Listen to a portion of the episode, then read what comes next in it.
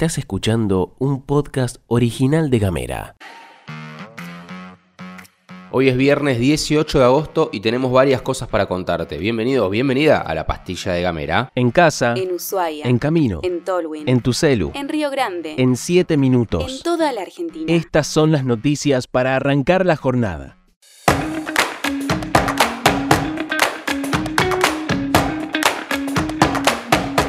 El ministro de Economía Sergio Massa anunció que los precios de los combustibles quedarán congelados hasta el próximo 31 de octubre, después de una suba de 12,5% que empezó a regir en la mayoría de las petroleras y a la que esta medianoche adhirió YPF. La decisión fue acordada por las autoridades con las principales empresas del sector, dijo Massa en una presentación pública. Y nos vamos a Río Grande porque la Asociación de Trabajadores del Estado, seccional Río Grande, presentó formalmente un pedido de reapertura de la paritaria salarial ante la municipalidad. Esto va en línea con las declaraciones que contamos ayer de Carlos Córdoba, el secretario general. En esta oportunidad la nota fue firmada por el secretario de Finanzas de ATE, Carlos Margarot, donde ahí se expresa la inquietud del sindicato por el contexto inflacionario que se espera sea uno de los más altos en la historia reciente de la Argentina, con una estimación, dice la nota, de aumento del 140% en lo que va del año. El comunicado enfatiza la determinación de ATE de no permitir que los salarios queden rezagados frente a la escalada de precios y la inflación acelerada, y se destaca que no se va a tolerar una pérdida del poder adquisitivo de los trabajadores.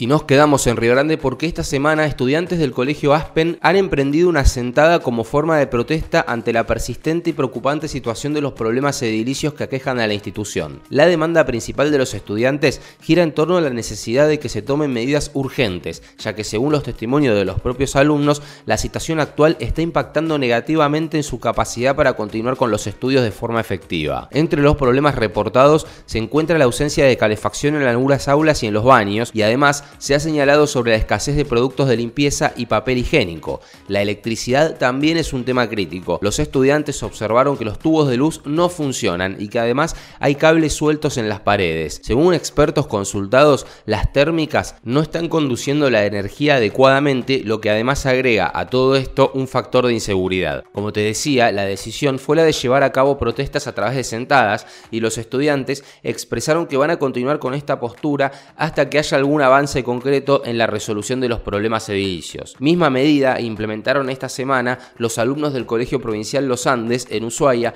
que realizaron reclamos por mejores condiciones edilicias y la urgente desinfección de las instalaciones después de que se encontraran excrementos de ratas en el establecimiento.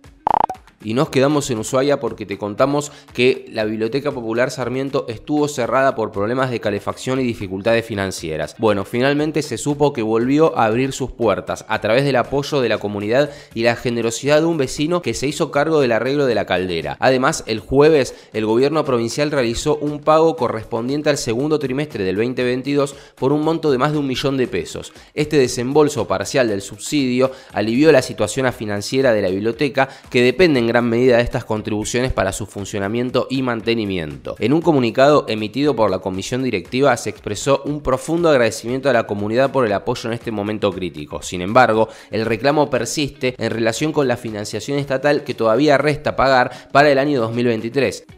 Y hoy 18 de agosto es el Día Mundial de la Prevención de Incendios Forestales y nuestra querida productora Mica Maldonado nos apunta que la Universidad Nacional de Tierra del Fuego puso en marcha una iniciativa destinada a concientizar y a recabar información sobre las consecuencias de los incendios forestales para poder tener datos para abordar la problemática en la provincia. La UNTDF invitó a todos los vecinos y vecinas de la región a participar en la encuesta online Incendios Forestales en TDF y el propósito de esta encuesta es conocer las opiniones y percepciones de la comunidad en relación a esta temática en Tierra del Fuego. Lo que busca la encuesta es recopilar información valiosa para comprender mejor la problemática y desarrollar estrategias efectivas de prevención y manejo. Y además, participar en la encuesta también permitirá contribuir al proyecto de cultura científica que lleva adelante la universidad que se llama El bosque que perdimos, SOS Incendios Forestales. Para participar en la encuesta se puede acceder vía Google buscando justamente incendios forestales en TDF.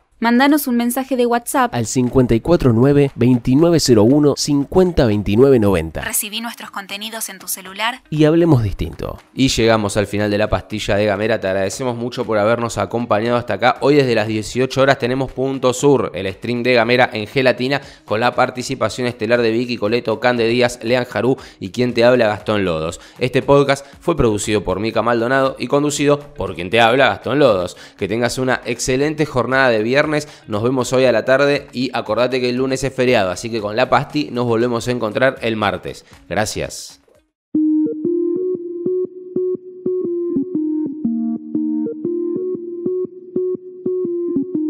Estás escuchando un podcast original de Gamera.